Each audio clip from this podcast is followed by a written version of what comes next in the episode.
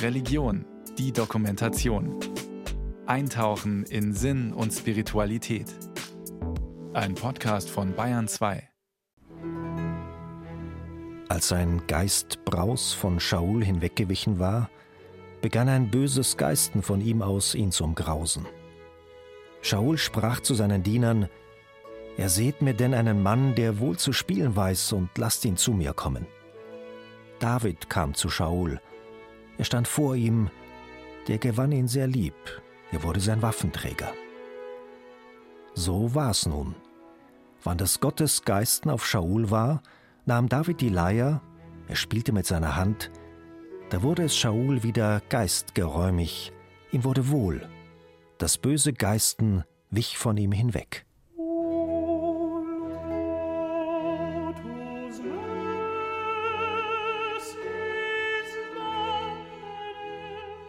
David spielt die Harfe vor Saul, um ihn vom bösen Gottesgeisten, wie Martin Buber und Franz Rosenzweig übersetzen, um ihn von seiner Trübsal zu befreien. Biblische Musiktherapie im ersten Buch Samuel. Georg Friedrich Händel hat für diese Szene eine seiner bezauberndsten Arien komponiert. Davids Musik bringt die Harmonie zurück, bringt die Seele zum Klingen und führt Saul aus seiner Depression dass Musik eine therapeutische Wirkung hat, ist ein uralter Gedanke, den gab es schon bei den Babyloniern. Wenn jemand in einer Krankheit, in einer Depression, in einer Angst war, dann holte er einen Klagepriester, der kam oft mit einer Pauke und sang Klagelieder Reinhard Achenbach ist Professor für Altes Testament in Münster. Ich denke, generell gilt, dass Musik uns hilft, unsere Lebenskrisen und auch ganz einfache Stimmungsschwankungen im Alltag zu bewältigen und in eine neue seelische Harmonie einzutreten, die man dann eben Resilienz, also das sich wieder beruhigen, sich wieder ausbalancieren, sich wiederfinden bedeutet.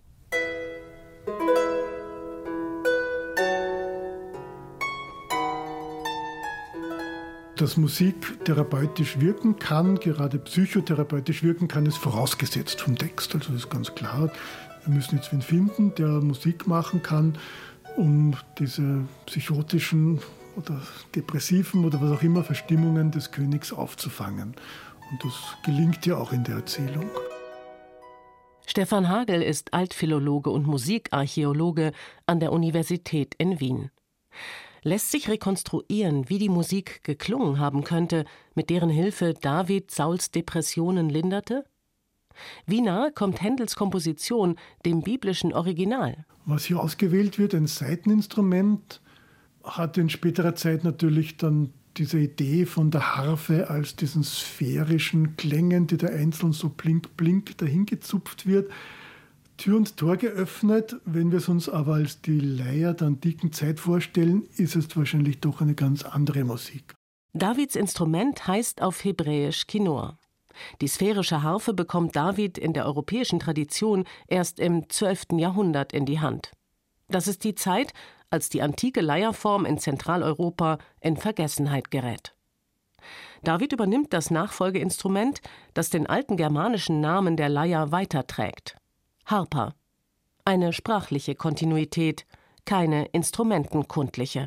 Bei den alten Leiern, die wir kennen aus Ägypten und dann von Abbildungen eben bis Kanaan rüber auch, wo sie genauso ausschauen, die haben einen ganz kleinen Seitenhalter unten, der gekrümmt ist.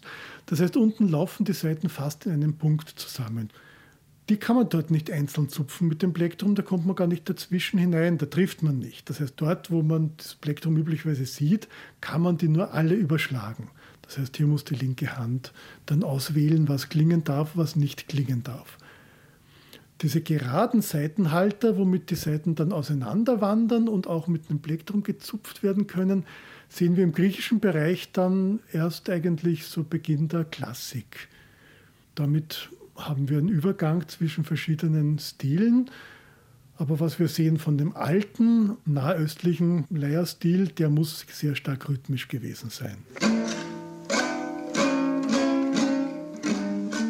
Das Originalinstrument als Leier, das ist ein Resonanzkörper mit zwei Armen und zwischen den zwei Armen ein Querjoch, an dem die Saiten gestimmt werden und die laufen dann runter über ein Fenster zwischen den beiden Armen zu einem Seitenhalter und über eine Brücke auf dem Resonanzkörper. Damit kommt man mit beiden Händen an das Instrument ran. Mit der rechten spielt man es praktisch immer mit Plektron. Mit der linken Hand kann man die Saiten abdämpfen, die nicht klingen sollen. Damit kann man also durch drüber schlagen über die Saiten mit dem Plektrum eine Art Akkorde oder Intervalle erzeugen und daneben kann man auch zupfen. Wie die Musik in biblischer Zeit allerdings tatsächlich geklungen hat, darüber gibt es keine Informationen. Das Thema biblische Musik ist natürlich ganz stark ideologisch-religiös überfrachtet. Die Bibel selbst ist bereits im Nachhinein geschrieben und transportiert Idealvorstellungen in eine Vergangenheit, David, Salomon, der ursprüngliche Tempel, die als idealtypisch nicht irgendeinem historischen Zustand entspricht. Selbst diese späteren Beschreibungen dann sind sehr schwer zu verstehen, weil die von einem Instrumentarium her ausgedrückt sind, das es in heutiger Zeit nicht gibt und das es bereits in der Zeit der größeren Kommentare aus der Antike nicht mehr gab. Also als der Talmud geschrieben wurde, als die Kirchenväter ihre Kommentare zu biblischen Schriften geschrieben haben, hatten auch nichts mehr gehabt von dieser alten Musik. Also wir haben die gesamte Geschichtlichkeit unterbrochen, unterbrochen durchs Exil, zunächst dann unterbrochen durch die vielfältige kulturelle Überformung durch andere Reiche, die starke Hellenisierung. Wissenschaftler wie Stefan Hagel versuchen, über Nachbarkulturen und über moderne Kulturen, in denen sich Leierinstrumente erhalten haben, Spielweise und Klang zu rekonstruieren. David spielt wohl hier mit dem Plektrum, spielt wohl hier einen rhythmischen, schärferen Klang, der mit den Fingern der linken Hand modifiziert wird. Er hebt hier Saul nicht in höhere Sphären, sondern bringt ihn mit Rhythmen und heftiger Dauerbeschallung wieder auf den Boden der Tatsachen mit allem ekstatischen Potenzial von Dauerklang.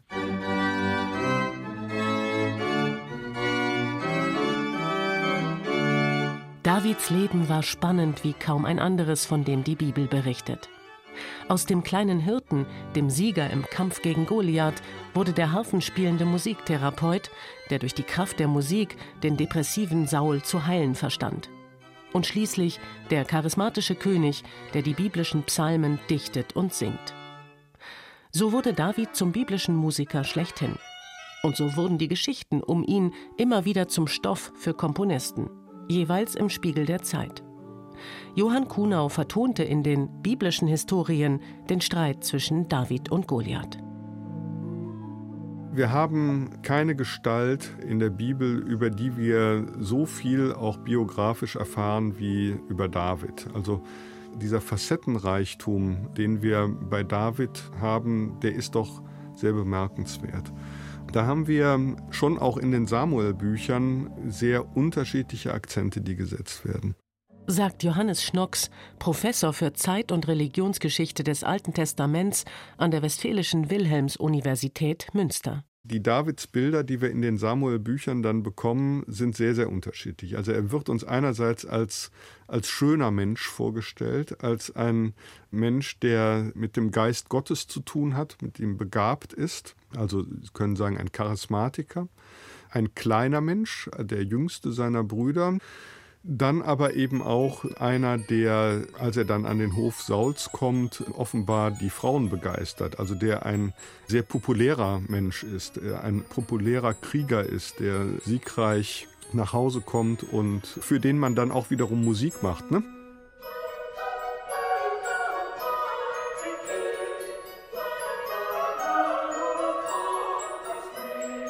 Wir haben den Musiktherapeuten für Saul, und dann haben wir hinterher den Machtmenschen, das heißt also denjenigen, der sehr, sehr geschickt zunächst im Grunde als so ein Bandenführer in sehr unsicheren Zeiten eigentlich sowas wie ein Warlord ist, der dann hinterher König wird, eben auch da noch immer als schlauer Fuchs gilt, der dann aber zunehmend ein Mensch wird, der dann eben auch diese Macht missbraucht. Also etwa die Batseba-Geschichte ist dann so der ganz, ganz große Tiefpunkt wo er eben um eine schöne Nachbarsfrau in seinen Harem zu bringen und Sex mit ihr zu haben, wo er dann über Leichen geht letztendlich und ihren Mann dann ans Messer liefert, wo dafür gesorgt wird, dass er bei einem Kriegszug dann eben auch fällt.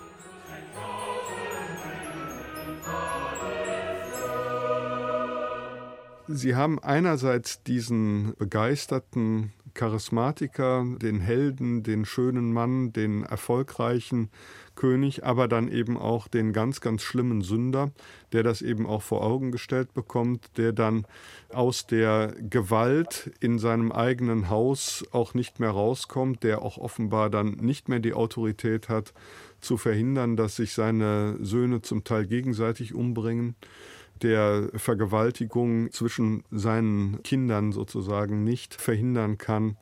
Wir haben diese enormen Höhen, aber auch diese enormen Tiefen. Und das macht ihn hinterher in den Psalmen eben auch zu einer Gestalt, die man als Beispiel sich nehmen kann, wenn man sagen kann, ja, was wäre denn mal so eine Lebenssituation, die ich mir vorstellen kann, wo so ein Psalm hinpasst. Und wohl in diesem Sinne kommt es dann erstmalig dazu, dass David in so Psalmüberschriften hineingesetzt wird, dass man sagt, also das ist Psalm 51, der große Bußpsalm, wird dann eben mit der Situation David und Bathseba in Verbindung gebracht. Des Chormeisters, ein Harfenlied Davids, als zu ihm Nathan der Künder gegangen kam, damals als er zu Bathsheba eingegangen war. Gunst leihe mir, Gott, nach deiner Huld. Nach der Fülle deines Erbarmens lösche meine Abtrünnigkeiten. Wasche mich völlig ab von meinem Fehl, von meiner Sünde reinige mich. Verstecke dein Antlitz vor meinen Sünden, all meine Fehle lösch aus. Ein reines Herz schaffe mir, Gott, einen festen Geist erneuere in meinem Innern. Verwirf mich nimmer von deinem Antlitz, den Geist deiner Heiligung nimm nimmer von mir. Lass das Entzücken deiner Freiheit mir kehren, mit dem Geist der Willigkeit stütze mich. Ich soll die Abtrünnigen lehren deine Wege, dass die Sündigen umkehren zu dir. Das führt dann dazu, dass David im Grunde eine andere Funktion noch bekommt. Er wird sozusagen zum Psalmendichter, und zu der Gestalt, die eben mit diesem Psalm so eng verbunden ist, dass er zum Sänger der Loblieder Israels überhaupt wird. Die Psalmen sind Gebete, die man singt. Und wenn man sie auch nur flüstert, begibt man sich im Gebet in einen Klangraum, der das Empfinden erweitert hin auf die Sphäre des Göttlichen dass diese Texte auch erklungen sind, das ist eine Tatsache, an der wir nicht vorbeikommen. Das kann man doch sehr, sehr plausibel machen. Ich würde keinen Hinweis sehen, dass die Texte irgendwann einmal dafür gedacht worden sind, praktisch nur als aufgeschriebene zu funktionieren. Das ist eher etwas, was dann sehr viel später kommt, dass das geschriebene Wort noch einmal eine ja fast magische Dimension bekommt. Ob da noch irgendetwas übrig ist von ursprünglichem Gesang, ist sehr, sehr zweifelhaft. Natürlich, Traditionen halten sich auch gut, aber andererseits nach Überformung von so vielen anderen Kulturen sind vielleicht doch ganz, ganz tiefe historische Gräben und Neuanfänge bereits in hellenistischer Zeit anzusetzen. Dazu kommen rein sprachliche Probleme. Wir haben hier eine Konsonantenschrift. Das heißt, wir wissen noch nicht, wie man das ausgesprochen hat in der original biblischen Zeit. Wir haben sehr gut dokumentiert die Aussprache aus unserem europäischen Mittelalter und dem arabischen Mittelalter. Das ist aber fast 2000 Jahre später. Wir haben Probleme, Metrik zu verstehen und dann einen Schritt zur Musik zu machen. Also ich fürchte, da sind uns doch die Informationen einfach nicht gegeben, um hier etwas Sinnvolles aufzubauen. Dennoch lässt sich bereits in der Überschrift vieler Psalmen erkennen, dass es sich um Liedtexte handelt. Des Chormeisters ein Harfenlied Davids. Die Himmel erzählen die Ehre Gottes, die Tat seiner Hände meldet das Gewölb. Sprache sprudelt Tag dem Tag zu, Kunde zeigt Nacht der Nacht an. Kein Sprechen ist's, keine Rede, unhörbar bleibt ihre Stimme. Über alles Erdreich fährt ihr Schwall, an das Ende der Welt ihr Geraun. Der Text erzählt von der unsichtbaren Ordnung der Natur, die den Schöpfer in seinen Plan bezeugt. Und dieser Text ist nun nicht, wie etwa in der griechischen Tradition, als philosophischer Text verfasst, sondern als Dichtung. Dabei ist bereits im hebräischen Text zu erkennen, wie kunstvoll diese Lieder komponiert und gedichtet wurden. Etwa Psalm 19. Es gibt in der Dichtung sehr viel Lautmalerisches, sehr viel Spiel mit Konsonanten und mit Vokallauten. Wenn man sich den Text heute durchliest, dann klingt er natürlich auch oft lautmalerisch, onomatopoietisch. Allein dieses Yom la Yom, ja wir Omer, Laila Laila, hat natürlich einen besonderen poetischen Klang im Hebräischen selbst. Wenn wir diesen Überschritt zum Klang erstmal wahrnehmen, dann ist es auch so, dass die Vorstellungswelt, die die Texte bei uns aufrufen, oft eine Vorstellungswelt ist, in der es laut ist, in der Musik oder auch Klagegeschrei und alles Mögliche eine Rolle spielt. Und ich glaube, das hat auch bei uns mit der Wahrnehmung zu tun.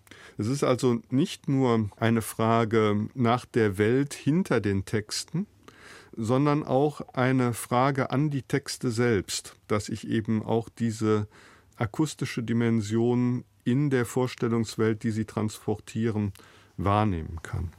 Manche der Psalmen sind sogar besonders musikalisch und könnten Rückschlüsse zulassen, wie die Lieder zur biblischen Zeit geklungen haben. Wie die Klänge dieser Texte in der alttestamentlichen Zeit selbst waren, können wir genauso wenig rekonstruieren wie die Klänge der Lieder der alten Griechen, der Babylonier und der Ägypter. Wir wissen aber, was sie für Instrumente hatten. Wenn es um die sogenannte Harfe Davids geht, das ist sicher keine Harfe gewesen, sondern eine Leier, Kinor, da wissen wir ungefähr, was wir uns darunter vorzustellen haben, weil wir verwandte Instrumente bei Nachbarvölkern haben. Die eigentliche biblische Archäologie bietet das große Problem, dass wir gerade aus dieser ganzen historischen Zeit Israels, Judas, später der nachexilischen, eigentlich keinerlei Abbildungen und auch keine Instrumentenfunde haben, also fast nichts. Preiset, o ihn, preiset Gott in seinem Heiligtum Preiset ihn mit Posaunenstoß, preiset ihn mit Laute und Leier. Die biblischen Tempeltrompeten haben wir über zwei Schienen eine Vorstellung. Das eine sind die noch viel älteren ägyptischen Trompeten, wo wir zwei aus dem Grab des Tutanchamun haben. Und dann die wesentlich länger aussehenden Trompeten, die dargestellt wurden als Teil des Beuteschatzes nach dem Fall des zweiten Tempels. Also da sieht man ebenfalls wieder gerade im Grunde schon die Trompeten sehr ähnlich aus, nur sind sie gewachsen. Dieses Wachsen hängt sicher auch mit den tausend Jahren dazwischen zusammen. Preiset ihn mit Pauke und Reigen, preiset ihn mit Seitenklang und Schalmei. Ein Top oder später Doff ist die Rahmentrommel, also so etwas ähnliches wie ein Tambourin ohne Schellen dran, nur so ein Holzrahmen an einer Seite verspannt mit Fell. Das wohl wichtigste Blasinstrument der Antike ist das, was die Griechen den Aulos nennen, die Römer Tibia und was im Hebräischen wohl Halil heißt. Das ist ein gedoppeltes Instrument, jede Hand hält ein Rohr, beide haben ein Rohrblatt, Mundstück. Wahrscheinlich, das finden wir auch im assyrischen Bereich abgebildet. Ja, also das ist auch ein harmonisches Instrument, insofern es immer zwei Töne gleichzeitig erzeugen kann, also in Intervallen spielt. Nicht rein melodisch, wird meistens als Flöte falsch übersetzt, falsch insofern, als man sich unter Flöte heutzutage einen völlig anderen Klang vorstellt, also diesen weichen, sinusartigen, eher klagenden Klang, während der Aulos als Rohrblattinstrument einen sehr harschen, präzisen Klang haben kann. Preiset ihn mit Zimbelnschall, preiset ihn mit Zimbelngeschmetter. Große Teile antiken Kults werden auch durch Metallklang bestimmt. Aus Ägypten her das Sistrum, also diese gabelartige Schüttelinstrument mit klingenden Stäbchen oder sogar eingebauten Zimbelschellchen. oder auch Zimbeln selbst, also meistens relativ kleine gewölbte Metallplättchen, die man mit den Fingern gegeneinander schlagen kann, die man im Tanz einsetzen kann, aber eben auch im Kult als Rhythmus, Aufmerksamkeitsinstrument. Jedes einzelne Instrument wird immer genannt, eben um Gott zu loben. Musik an sich ist Zeichen von Vitalität und einer Möglichkeit, sich noch mal ganz anders auch zum Ausdruck zu bringen als Mensch und damit eben auch Gott zu loben. Aller Atem preise, o ihn. Preiset, o ihn. Besonders schön finde ich eben an Psalm 150 dann auch den allerletzten Vers, wo es dann heißt, alles, was Atem hat, also was Lebensodem in sich hat, lobt Gott. Das übersteigt dann praktisch noch einmal die instrumentengemachte Musik und universalisiert das. Da können Sie an alles denken, was in irgendeiner Weise Töne von sich gibt. Welche Art von Musik man sich vorgestellt hat zu der Zeit, wie man die Psalmen rückwirkend dem David dann zugeschrieben hat, wissen wir auch nicht. Dazu müssten wir mal wissen, wann das genau passiert ist. Aber was Psalterion als Instrumentenname genau bedeutet, bedeuten kann und in welchem Jahrhundert bedeutet, wissen wir nicht mal für den griechischen Bereich und um viel weniger dann für die Übersetzung von hebräischen Begriffen im hellenistischen Ägypten. Dennoch, die biblischen Texte haben eine große Kraft und Ausdrucksstärke. Diese Kraft der Texte hat dazu geführt, dass die Psalmen nicht nur in der geistlichen Musik vertont wurden, sondern auch in weltlichen Kontexten. Im Jahr 1978 schaffte es Psalm 137 sogar auf Platz 1 der Charts. By the Rivers of Babylon von Bonnie M. An den stromarmen Babylons, dort saßen wir und wir weinten, da wir Zions gedachten. An die Pappeln mitten darin hingen wir unsere Leiern. Denn dort forderten unsere Fänger Sangesworte von uns, unsere Foltrer ein Freudenlied. Singet uns was vom Zionsgesang. Wie sängen wir seinen Gesang auf dem Boden der Fremde? Das zeigt aber auch, dass man sozusagen ex negativo jetzt diese Lieder mit instrumentaler Begleitung gesungen hat. Das wird hier verweigert an dieser Stelle, aber macht einfach klar, dass das Thema ist. Das Lied erzählt singenderweise vom Nichtsingen. Die Israeliten haben ihre Harfen an die Weiden gehängt. Das heißt, der Spott der Tyrannen fordert die Gefangenen auf, die Lieder aus der alten Welt zu singen. Und sie singen zurück, wie könnten wir des Herrn Lied singen im fremden Land. Und die Paradoxalität besteht nun gerade darin, dass sie genau das singen. Und dadurch erhält dieser Psalm eine besondere Wucht. Und vielleicht deshalb wählte ihn auch der Dichter Themistokles Solera als Vorlage für den wohl berühmtesten Chor Giuseppe Verdis in der Oper Nabucco.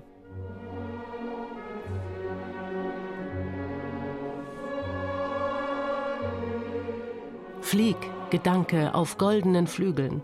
Grüße die Ufer des Jordan, die zerfallenen Türme Zions. Goldene Harfe der Künder, warum hängst du stumm an der Weiden?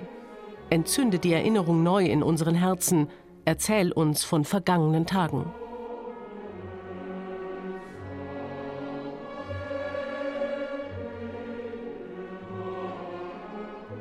Musik ist ein ganz konstitutiver Teil der Weltbeziehung des Menschen wir brauchen Musik in allen Lebensphasen und es ist auch ein Medium der Gottesbeziehung, in dem die Gottesbeziehung einen besonderen Ausdruck findet. Dann sprach Schmuel, sind das die Knaben alle? Ischai sprach, noch ist der Kleinste übrig, er ist eben als Hirt bei den Schafen. Schmuel sprach zu Jeschai, sende hin, lass ihn holen. Er sandte hin und ließ ihn kommen. Er war aber rötlich, dazu schön von Augen und wohlansehnlich. Aus dem einfachen, kleinen, rotblonden Hirtenjungen David ist ein biblischer Musiker und Komponist geworden, dessen Texte und Lieder bis heute erklingen, bis heute faszinieren. Viele Menschen haben am ehesten Zugang zu biblischen Texten, wenn sie sie in einer ansprechenden Weise gesungen hören dann fangen diese Texte plötzlich an zu reden. Wenn man sie in den Vertonungen eines Heinrich Schütz, eines Johann Sebastian Bach, eines Felix Mendelssohn Bartholdy hört, gewinnen sie plötzlich die Tiefe, die einem im Lesen sich noch nicht erschließt. Vielleicht war sich David einer solchen Wirkung seiner Musik schon bewusst, als er vor König Saul die Harfe spielte, auf dass dieser wieder geistgeräumig werde.